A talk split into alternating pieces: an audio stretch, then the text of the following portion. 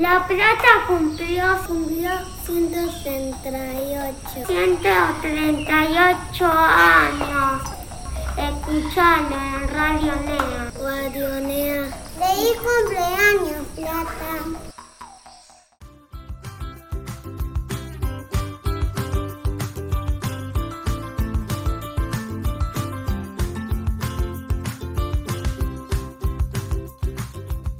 A toda la comunidad educativa de la NEA, esperamos que estén muy bien. Hoy estamos muy contentas de presentar esta tercera emisión ya de este proyecto institucional de Radio en la Escuela.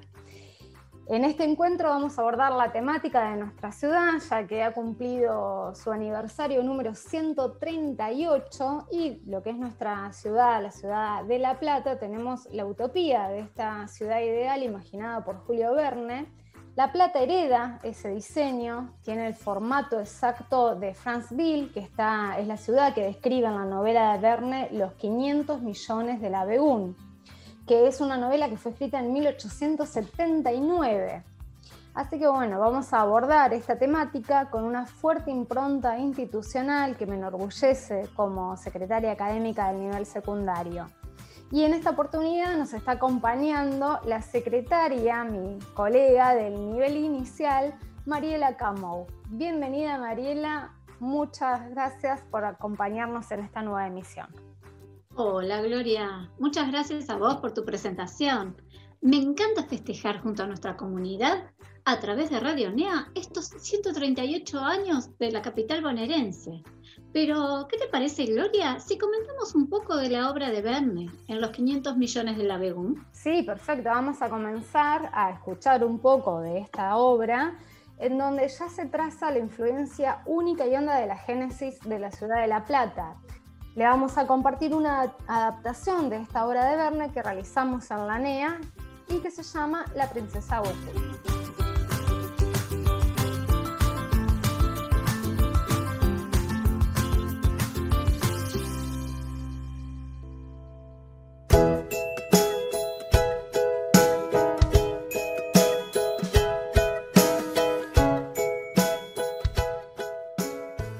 Hola a toda la comunidad de la NEA. Hoy les vamos a presentar el capítulo 1, La princesa Gokul, una adaptación de los 500 millones de la Begum de Julio Verne. Esta historia comienza como todos los cuentos. Había una vez una princesa que vivía en la India, allá por el año 1800.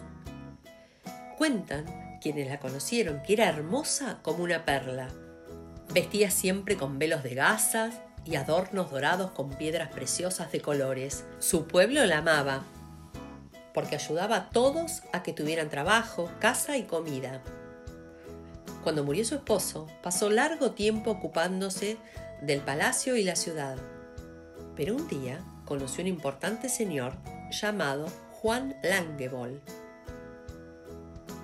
que había llegado desde Francia para realizar negocios se enamoraron, se casaron y vivieron felices durante muchos años. Cuando la princesa Gokur murió, muy anciana, encontraron un escrito con su firma que decía, a los descendientes de la familia de mi esposo dejo 500 millones de libras esterlinas. Como única condición pido que se construya una ciudad con muchos árboles, casas hermosas y todo aquello que sea necesario para que sus habitantes vivan en armonía, sean solidarios y cuiden mucho del lugar. Firma Princesa Gokul.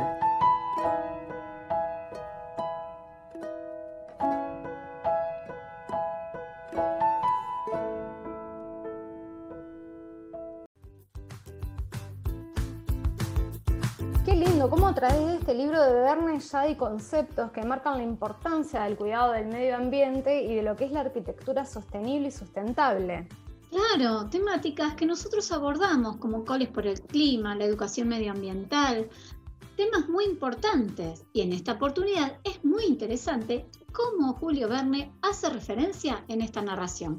¿Qué habrá luego de la carta? Me da mucha intriga, vamos a escuchar. Dale.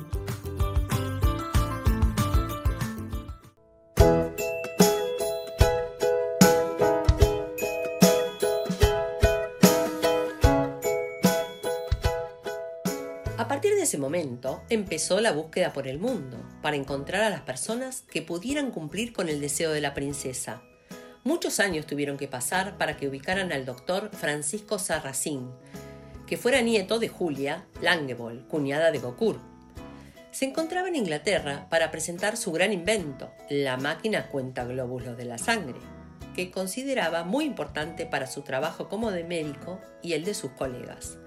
Este hombre era muy respetado por todos porque, si bien tenía familia, gran parte de su vida la había dedicado a curar a los enfermos. Una parte, mientras trabajaba en su escritorio, su secretario le informó que la buscaba un señor llamado Enrique Sharp, quien indicó que haga pasar. Se trata de un hombre muy alto, con ojos grises, dientes blancos y bastante calvo. ¿En qué puedo ayudarlo? dijo el doctor. ¿Es usted el doctor Francisco Sarracín, nacido en Francia? Sí, señor. No sabe la alegría que siento. Vengo a darle una gran noticia. ¿De qué se trata? La gran fortuna de la princesa Gokul, la Begum, la esposa de su abuelo, le pertenece. Lea su testamento.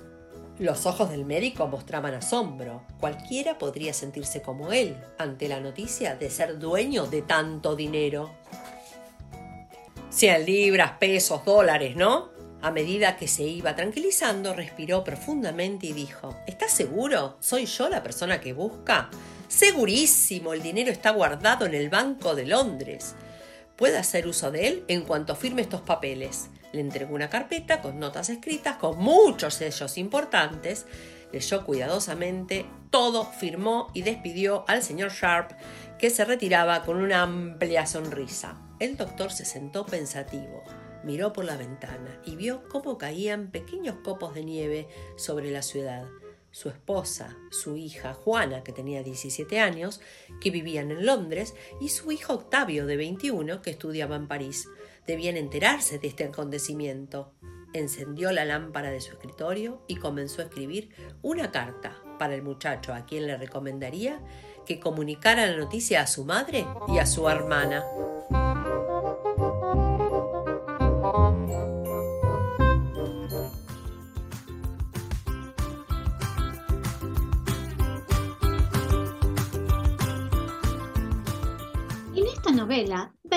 Alude a una ciudad, Franceville, concebida por sanitaristas, médicos e higienistas, como se le llamaba entonces, y cuyas diagonales, plazas cada seis cuadras, ejes principales y orientación geográfica asegurarían para sus habitantes una vida sana. Por eso le dicen a nuestra ciudad la ciudad de Julio Verne. Así es, exactamente. Y hay varias hipótesis del contacto entre Verne y Benoit en la década de 1870. Y hay también varias similitudes en el plano de la ciudad, que es esencialmente simple, regular, las calles que cruzan en ángulos rectos, están trazadas a distancias iguales, tienen un ancho uniforme, están arboladas y designadas por orden eh, de acuerdo al número. Las calles que se ensanchan ya se pasan a llamar bulevares o avenidas y en cada cruce hay un jardín público ornamentado con bellas copias de las obras maestras de las esculturas.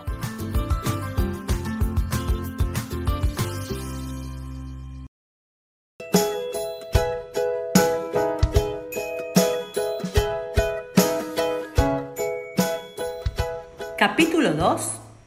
Los dos amigos. Octavio era buen alumno, pero gracias a su amigo Marcelo, que lo ayudaba con sus estudios, había logrado pasar de año. Marcelo era sobresaliente y un gran atleta. Vivían en el liceo, compartían clases y un pequeño departamento dentro del gran edificio. Una tarde estaban cada uno en su tarea.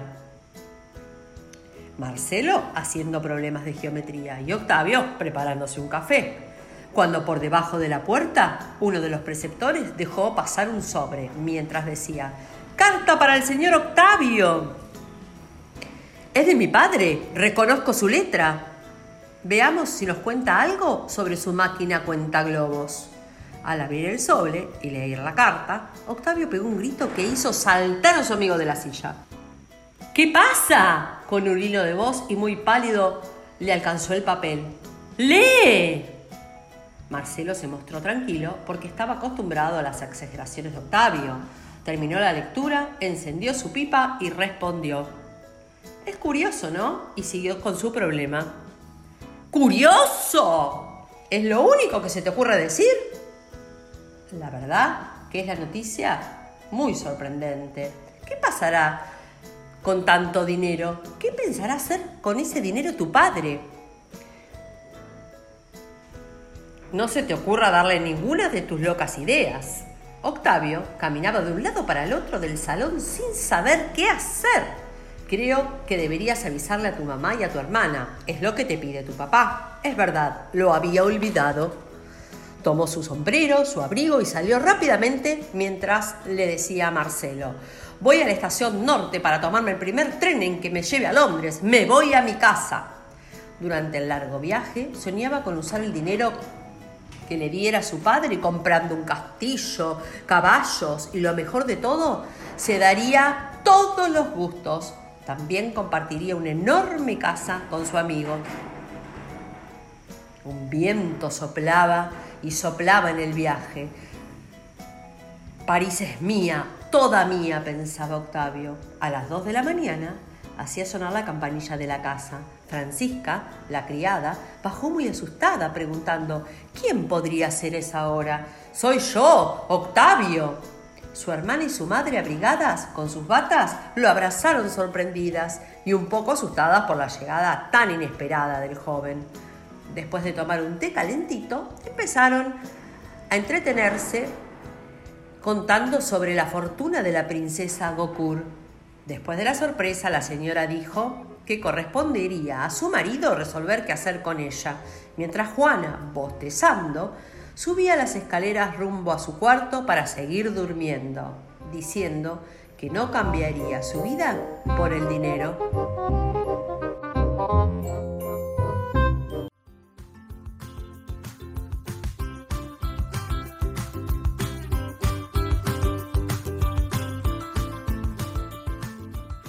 Vamos a compartir con nuestra comunidad educativa algunos datos súper interesantes. Uno es que La Plata es una de las ciudades que fue planificada antes de su fundación.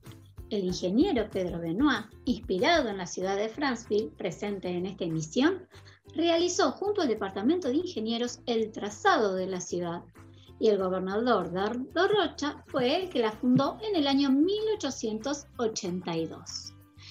Pero otro dato interesante y muy lindo es que según las calles, avenidas o diagonales, varía el tipo de árbol plantado. De esta manera, además de regular la temperatura y obtener sombra, según el olor de la flor, los no videntes podrían guiarse por la ciudad Datos súper interesantes, Mariela. La verdad que sabía que la ciudad estaba planificada, pero desconocía lo de los árboles. Así que muchas gracias por compartirnos esa información sumamente interesante. También esto que decíamos de la planificación de las ciudades se ve reflejado en la obra de Verne y por eso mismo los invitamos a seguir escuchando en esta oportunidad el capítulo número 3.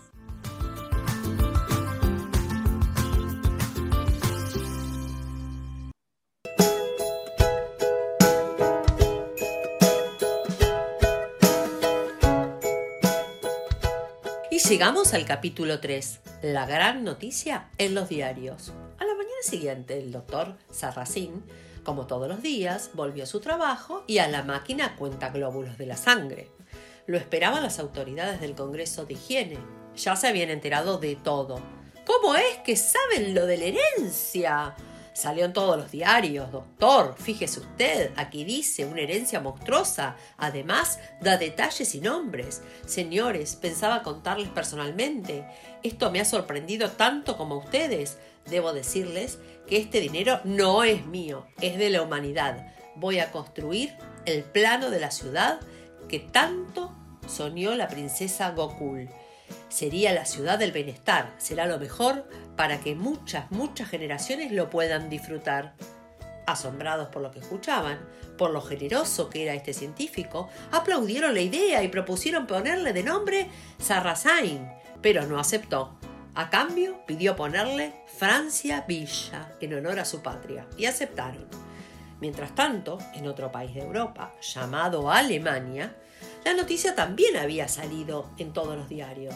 Un hombre leía atento todo lo que se informaba. Era muy alto, grandote, de ojos claros, pelado y muy serio. Trabajaba como profesor de la universidad. Después de revisar los papeles amarillos que guardaba muy bien, guardó todo en una valija y salió de su casa. Camino a la estación de trenes, iba a ver al doctor Sarracín. ¿Por qué viajaría tantos kilómetros?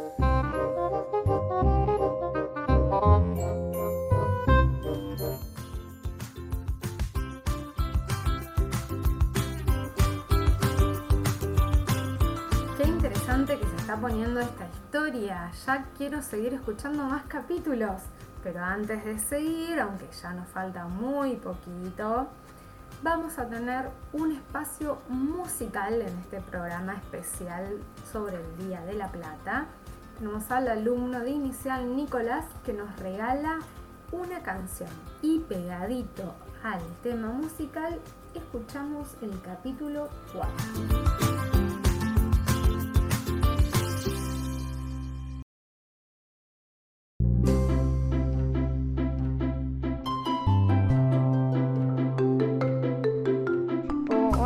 Camino más corto, siguiendo la diagonal. Las plazas se multiplican, los tilos que te salpican y el bosque cae sus sombras para que puedas entrar. Dum.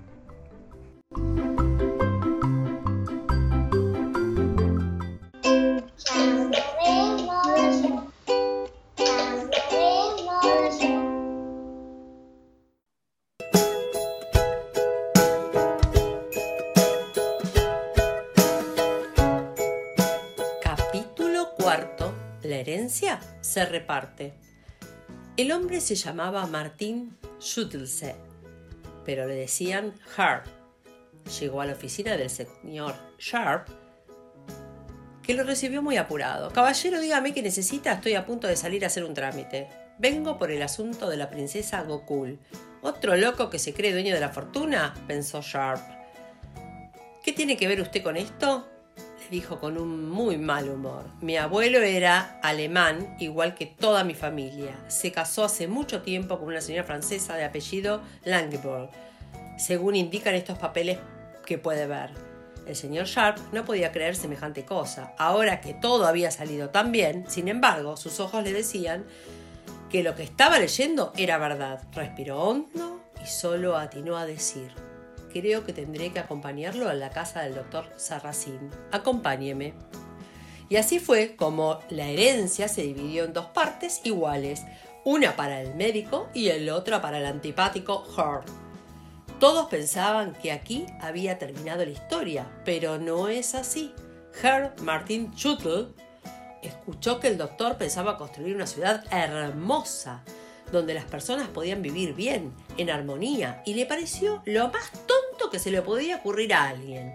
Se puso colorado de rabia, su cabeza pelada le brillaba como una bola de billar y se dijo, construiré mi propia ciudad de acero, donde todos trabajarán durante un montón para fabricar cañones y armas y seré el dueño del mundo. ¿Sería capaz de algo tan horrible?